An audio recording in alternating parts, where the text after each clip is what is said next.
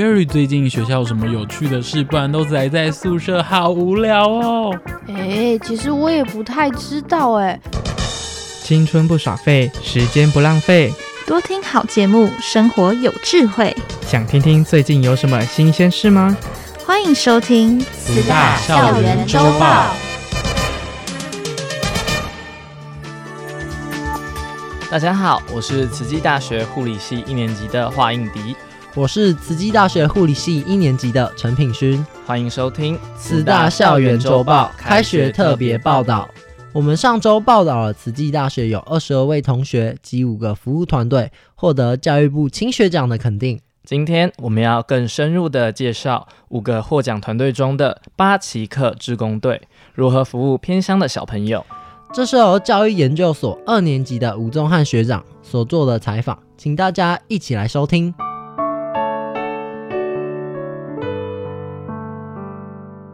各位观众，大家好，我是教育研究所二年级的吴宗翰。啊，大家好，我是慈济大学儿童发展与家庭教育学系四年级的学生，然后可以叫我小马。那么我们今天要分享的一个内容呢，就是我们在慈济大学儿童发展与家庭教育学系。其实有一个从二零一八年开始成立的服务团队，他们主要呢都是在服务水源国小的孩子，当然也有其他乡村地区的小朋友也有接受他们他们的服务。那么这个服务团队他们很特别，他们是从大四到大一都有不断新血加入以及退出的一个团体。那么这边就很好奇了，这个团体究竟是如何运作，以及他们的核心价值以及目标是为何呢？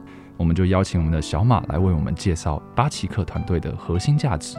八奇克的核心价值，其实呃，刚刚钟汉有提到，就是我们是二零一八年就成立的。那当初会成立呢，主要是我们的指导教授，就是丽芬教授，他到水源这个部落，然后呃，知道就是因缘际会下认识了水源国小的老师。然后，呃，发现了在水源部落那边有很多呃小朋友跟家长其实缺乏很多家庭教育的相关理念。那跟老师们讨论过后，就决定说，就是呃进到水源部水源国小。然后就是举行一些就是家庭教育相关的课程，然后也是因为呃水源部落的孩子里面几乎有百分之九十八 percent 的小朋友全部都是泰鲁格族，哇哦，对，所以也是呃刚刚好就是知道教育部他们有在推行就是原住民的家庭教育方案，所以才这样子进入到水源部落进行这些课程。嗯、哦，所以是搭配教育部的方案计划进行到水源部落的一个服务内容。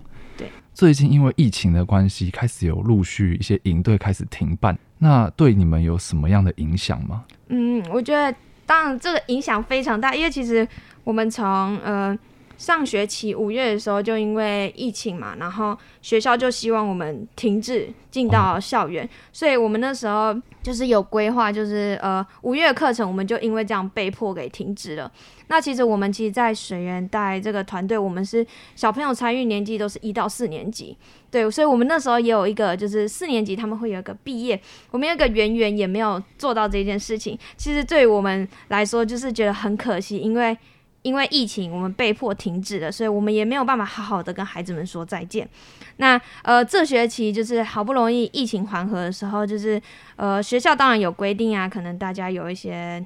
要打个疫苗，对，小黄卡，你要至少要打满，就是至少打完一剂，然后隔几天你就可以进到校园。然后当然，我们进到校园还有一些防疫规范，包含什么量体温啊、消毒、戴口罩这些东西的。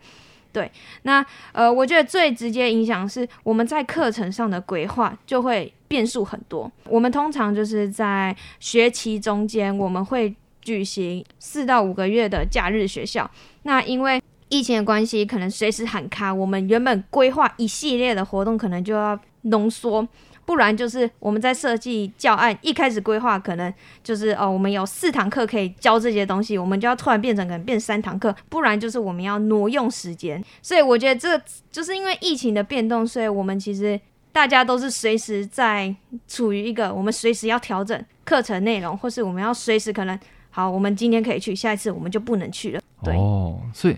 你们在应对这些调试内容的时候，你们是选择将你们的课程可能压缩的更短。那在压缩的过程当中，不会担心说可能你想要传递的内容不够明确，或者是太过简略，小朋友没办法吸收这件事情吗？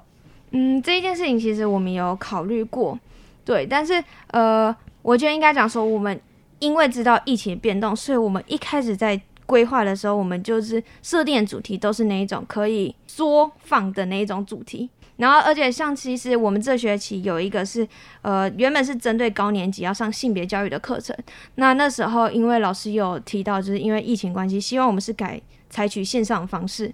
所以，呃，也因为这样，我们其实团队就有在进行就是线上培训的这一块。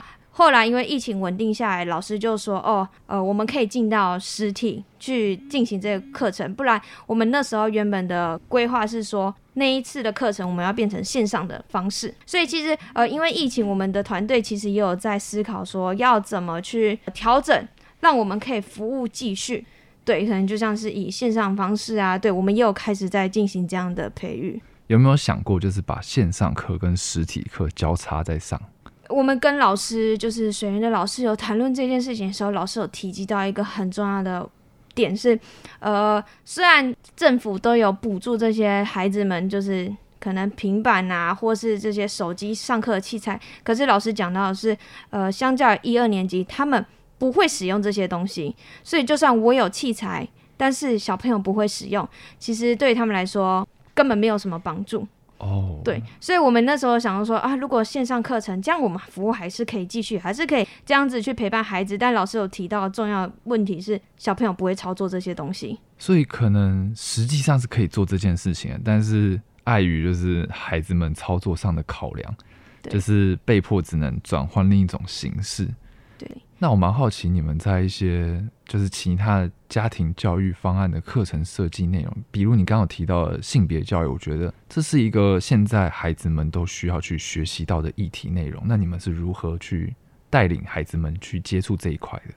诶，你是说透过线上方式吗？对啊，透过线上方式。呃，我们当初会讲说要线上将教性别教育这一个课程是，呃，我们在起初有跟老师谈论。然后有发老师有跟我们提及到说，就是呃高年级孩子，其其实也是现在普遍问题啊，就是孩子们接触网络世界太频繁，所以老师是希望，因为性别教育本来的范围就很。很广，对，对。那老师希望我们可以针对的是网络性别这一块去多做教育。哦，对，可能说哦，有些孩子他们在网络上啊、呃，可能他们最常玩的就是那个 Tik 那个抖音。嗯，对。对那他们可能就会不自觉就把自己的一些就是影片啊上传出去的。对，那老师就很担心说，他们这样子没有保护到他们自己，也是算是说，呃，我们把身体界限部分变成是网络的身体界限。哦，对，就是把这些结合起来。刚好最近其实蛮多新闻，就是一些不雅照外流这些状况发生。对，那其实就可以很好的去防范孩子去散播自己的一些照片，也很好的保护到他们。对对对。那你们是？就是在告诉他们这一块的时候，你们是用什么样的互动模式去引导他们的？诶、欸，因为我们后来是变实体的嘛，那我们原本在网就是线上的方式，我们是希望就是透过就是影片啊，就是这样子互动的方式。可能你们自己也去拍一段抖音吗？对，可能可能原本是有一点这样子想说，哦，我们来这样子，然后让。就是用一种互动是哦，来圈圈叉叉，嗯、就是大家讨论这样子是好还是不好。嗯、但是有时有些其实线上课跟实体课还是有很多的变动，对，因为我们在实体课你可以随时观察孩子们的反应，但线上课你不太能看到孩子反应。对，有时候孩子他会关镜头或者是关声音，那很难去掌握他实际的状况。对。所以，我们当然还是希望，就是能够进到实体，当然是最好的。但是线上，我们也有在讨论一些，就是这些变数这样。哦，了解。那其实对于家庭教育这一块，我蛮好奇，就是它除了性别教育以外，你们还有教哪些相关的议题内容吗？呃，我们在水源水源部落，哎、欸，水源国小，我们其实之前有教一些，还有情感教育。就这学期我们比较多是教情感教育的部分，包含什么认识情绪啊，情绪表达。对，那之前还有教他们就是家庭资源的管理，然后可能还有教他们一些时间分配。哦。对，还有什么就是做一些家事啊，就是包含就是家务管理这一块。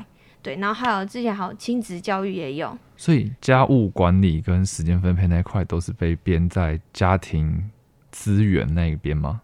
对对对对对。哦，那亲子教育主要是在说你要怎么跟你的爸爸妈妈互动吗？对，就是你要怎么去表达你的爱，你可以用什么方式去表表现？哦，对，比较多是这一块，是我们比较对我们比较常教的孩子是这一块，如何去跟他的父母表达自己的对对于亲情的爱那种感觉。对对对，因为就我知道，就是水源国小的孩子，他们可能在一些学习方面或者是家庭教育方面，他们的程度会比较需要去协助。那这方面的话，你们是如何去跟他们在进行这个互动的？呃，其实讲白一点，就是就是水源的孩子，有些他们其实，尤其是这一学期，他们小医生，他们其实很多孩子是认知上面有很明显的落差的。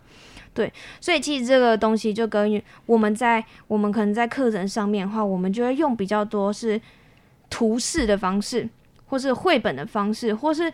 举一些他们生活常碰到的一些例子，去让他们能够让呃，就是他们可以理解这些课程。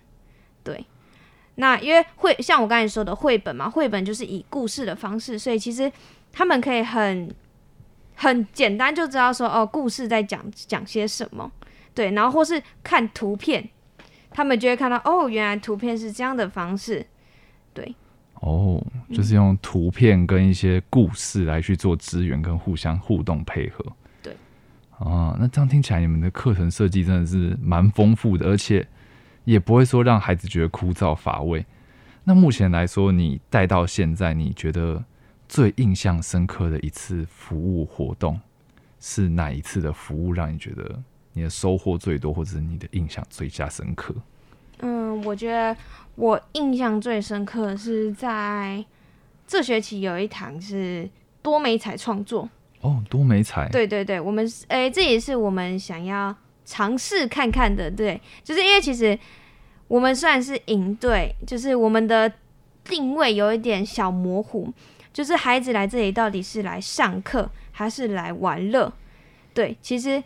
这个会，所以其实可以普遍可以看到，就是我们在上课的时候，有些孩子就可能坐不住，他们就会开始跑啊，跑来跑去啊，还是做什么的。对，那所以我们那时候就想说，那小朋友既然那么喜欢的玩，那我们来尝试看看，就是一个绘画课，让你们孩子你们尽情玩，你们想要怎么玩都可以。对，然后那时候多美彩创作课就是呃，就是让孩子去剪一些树叶啊、树枝，然后。然后大家在图画纸上自己画，就是画想要画什么的。Oh. 那我觉得那一堂课让我蛮感动的是，其实就是在水源的孩子有蛮多的小朋友，他们的家庭跟呃比较稍微复杂一些。那可以就是也算是艺术创作吧，就是孩子在创作的过程中，他们会渐渐透露出他们的一些心里面的想法，对。那就会看到他们在写写这些东西的时候，我觉得就会可以看到，就是他们可能会描述他们家庭的一些状况，对。然后可是他们他们给我的回应，都会让我觉得他们好坚强，他们好厉害，对。因为有些家庭可能真的是呃家庭蛮破碎的，对。但是他们就是他们在创作过程中，我就会看到他们，虽然他们难过，他们或是他们一些就是呃渴望。哥哥姐姐们，你可以多陪伴的眼神，可是你可以看到他们还是画完以后，他们还是很开心的看着你说：“姐姐，我画完了。”对，然后那时候我就会觉得，就让我印象蛮深刻，是因为我觉得这些孩子真的是，我会很想要多给他们一些爱。嗯，对，就会觉得啊，我好想好好把这些孩子抱紧紧，就是跟他们说，对，因为毕竟亲子教育这一块不只是孩子要学习，家长也是需要学习的。嗯那这也不是他们的错，而是现在教育上有许多可能空缺的一个灰色地带，是我们需要去填补的。嗯、那这一块，我觉得你们有去做家长相关的亲子教育课程吗？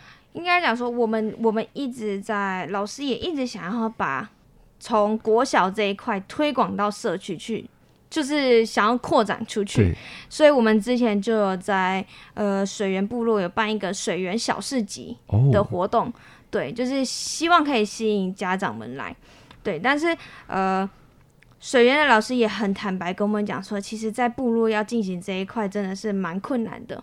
第一个，他们可能觉得啊没有兴趣，对，那第二个可能他会觉得说。在他们的生长成长背景中，他们就是这样子被照顾的，所以他们会觉得我就是这样子被长大，被这样子照顾到大啦。那为什么我要改变我的教养方式？对对，所以其实这一块在水源部落还需要我们继续努力。那我觉得这也是因为我们大家看到这个问题，也是激励起我们呃自工团队的大家。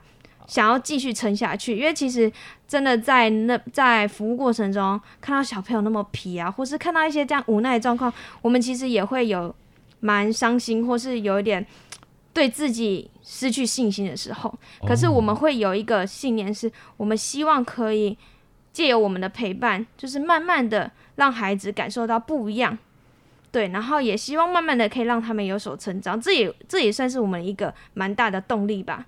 就是我们很希望可以帮助这些孩子，可以改变这样的状况。那当有时候你刚有提到，就是当你们在面临这些方案或者是带领上的互动，有时候你们会有遇到挫折，或者是你们会难过，甚至是可能瞬间很很失去一些动力的状况。那是除了那些孩子给你们的支持之外，是什么样的心理因素让你们可以持续这样经营下去的？我觉得，呃，除了孩子给我们的回馈，还有一个就是，我觉得是我们团队大家彼此互相鼓励吧。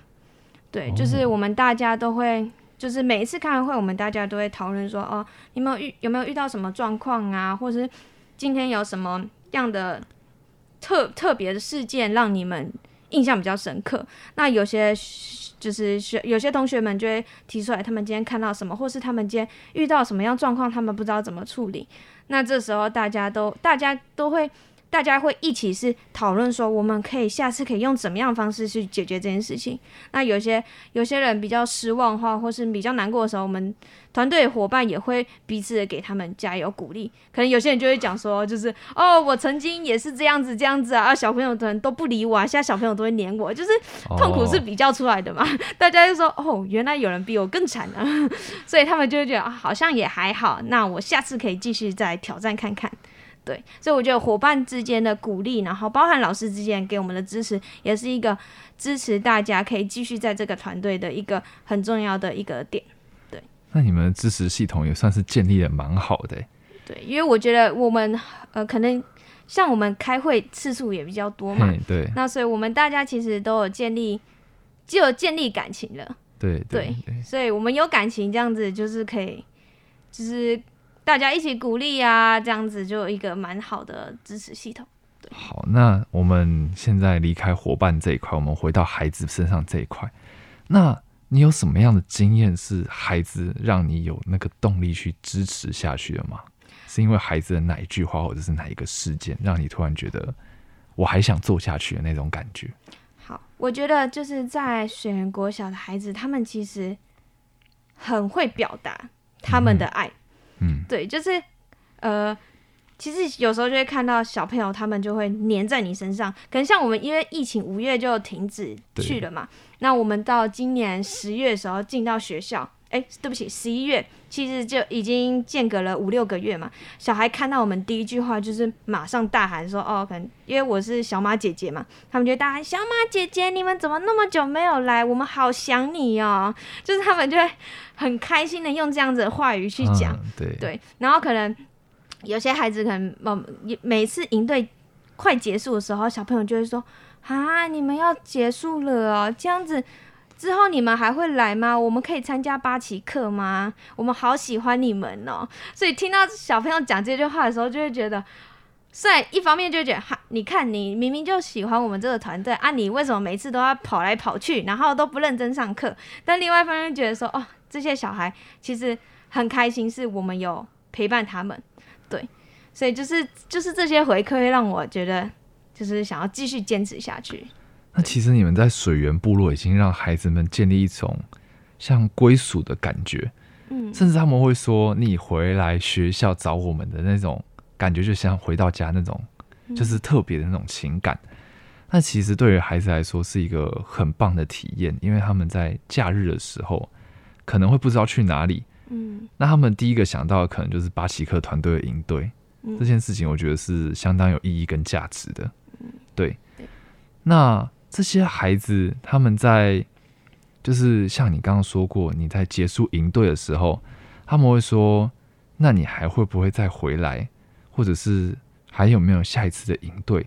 这样子的承诺，因为就我知道，我们在服务孩子的时候，我们是不能轻易下承诺的。那这方面你们是如何去应对跟处理的？像我们之前就是第一次孩子这样跟我讲说，其实我有点愣住了。对，因为其实说真的，我们真的不能给孩子下承诺。那那时候我愣住的时候，刚好那孩子讲话的时候，他们的主任就在旁边，主任就马上接应，就说。我看你的表现啊，你们表现不好，我们就不会让老那个姐姐们进来啦。所以是这一句，就是老师有点帮我打圆场，小朋友就哈哈哈就离开了。这样，对，所以其实这一句话在我呃，现在如果问我说孩子讲这些话说要怎么回应，其实我也没有办法呃说一个标准的答案。但那时候我就是给孩子们讲说，就是嗯。我也没有给他们下保证，但是我就跟他们说，就是所以就是我会提早预备跟孩子们讲，可能当我们呃可能可能第三次就是最后一次就是结束之前，我会先跟孩子预告这件事情，就跟孩子说，今天的服务结束以后，我们下一次就是我们最后一次的服务了。那呃我们没有办法保证我们之后会不会继续来，所以孩子们可以多多珍惜下一次跟哥哥姐姐们相处的机会，对，也没有给他们一个保证时间，但是跟他们说，我们要好好把握这件事情，对，因为本来给他们太多的保证是给他们一个期待，但是因为现在变数太多了，疫情的状况会不会随时喊卡，我们都不能保证，这样子反而会伤害孩子们他们呃他们的心或是他们那个期待，所以我没有，我也不会跟他们保证，但是我会提前先预告，对，有有的时候可能就是。事前的跟对方说我们要结束这段历程的时候，可能双方会有一个心理准备，就是每次在结束的过程当中，就是一个倒数的过程。但是不下完全的保证，就是也是给他们一个弹性的空间。他会有一点期待，但是并不会说你下次不来，我就会完全的失望。这我觉得是一个很棒的承诺方式。那在未来，巴奇克团队有什么样的规划或者是走向吗？呃，接下来呃下学期我们其实不只是走在水源国小，嗯、那我们下学期有一个规划是要呃走到花莲、台东的部落。哦，我们其实是那个方案叫做移动哎亲子馆。移动亲子馆的概念，uh huh. 就是我们希望不是只有在水源国小进行家庭教育，那我们也希望可以到最远是到台东啦，好像是光电国小.就是可以真的蛮远的，对，就是可以去到那边部落，让他们知道，就是呃有亲子馆的概念哦，oh. 对，那这是我们下学期会进行的规划。就是下学期你们可能不只是服务水源，你们还要再去往其他的乡村地区服务。对对，蛮期待你们之后的发展。当然，其他听众可能也会蛮好奇巴奇克之后的成长以及他们的服务历程是如何的。那今天谢谢小马的分享，我们到这边结束喽。好，谢谢大家，谢谢大家。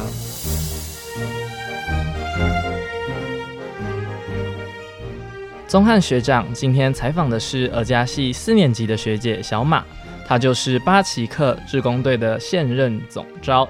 听完小马学姐的分享，我才知道，原来我们也有这个能力去帮助偏乡的小朋友。哎，当然啊，而且尔家系的巴奇克志工队从这学期开始，还会推动移动亲子馆，为东部更多的偏乡儿童服务。我们的学长姐真的很用心，希望未来也有机会加入他们的行列。接下来请大家一起来听听下个单元，欢迎来到校长聊天室。哎，你看校长，有，我们赶快逃，哎，没有了，哎，校长好。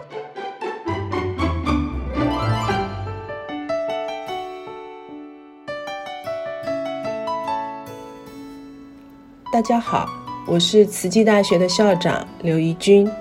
呃，今年过年小年夜的时候，呃，我带着礼物去向慈济大学的创校校长李明亮教授拜早年。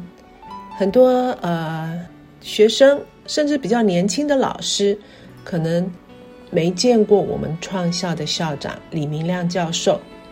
他曾经也担任过啊、我们国家的卫生署署长，也就是卫福部的前身。那是上人在创校之初，从美国新泽西州把李明亮校长延揽回来的一位非常呃谦和而且知识非常渊博的小儿科教授。那么，李教授现在住在台北。那天下午，我和他聊了很久。我们谈他创立慈济大学时候的理想，还有上人以及董事会的期待，谈台湾的未来，谈慈济大学的永续发展，谈 COVID，谈人事建筑，还有现在的学生。谈着谈着。就谈了三个多小时，接着李教授拿来一本书，好，然后签上名。这本书是什么呢？这本书叫做《弹珠台上的一颗小钢珠》，给医学生与年轻医师的十封信。那李教授把它捐给我们的图书馆，好，那希望同学们有空的时候。可以去借来看。好，他说啊，李明亮的人生已经走到这里，我想把我的经验都告诉未来的医生们。记得李教授啊，在多年前，我曾经问他一个问题，我问他对生死的看法。从热力学的角度思考，李教授说哈，他认为死亡呢是。entropy，好，entropy，我想大家在物理学都曾经学过，entropy 的值达到最高，做工的能力降到最低，然后身体的分子瓦解、乱度加大的现象。他说是一个不可逆的反应，这是他对死亡的看法。然而，我就跟他说啦，佛教是生死是大自然的法则，生命是循环。而不是线性的观念，好比花落了会再开，叶枯了会再长出新芽，生生不息，有去有来，是很美丽的一件事情。那李教授年纪大了，所以他似乎心里面有一些感受，好，他就也问候了上人，还有几位慈济的前辈。那我也向李教授转达了。上人的关心，还有我们慈济大学啊、认识李教授的老师以及学生、校友的想念。李教授呢，现在虽然年纪比较大了，可是他仍然头脑非常的清晰，讲话也是非常的幽默风趣。我记得他非常喜欢吃甜点，可是他现在没办法吃太多。他说。我现在啊吃得很少，半碗饭呢都吃不完。可是呢甜点倒是可以吃哦。他说他有一个新的理论，就是因为血糖高进不到细胞里面，所以要再多一点甜点，才能够把一些糖逼到细胞里。那李教授真的非常可爱。好，那我希望，呃，不久的将来我也可以安排一场李教授。跟大家的演讲，好，让现在的同学们、年轻的老师们也可以见到我们这位可敬可亲的创校校长。祝福大家。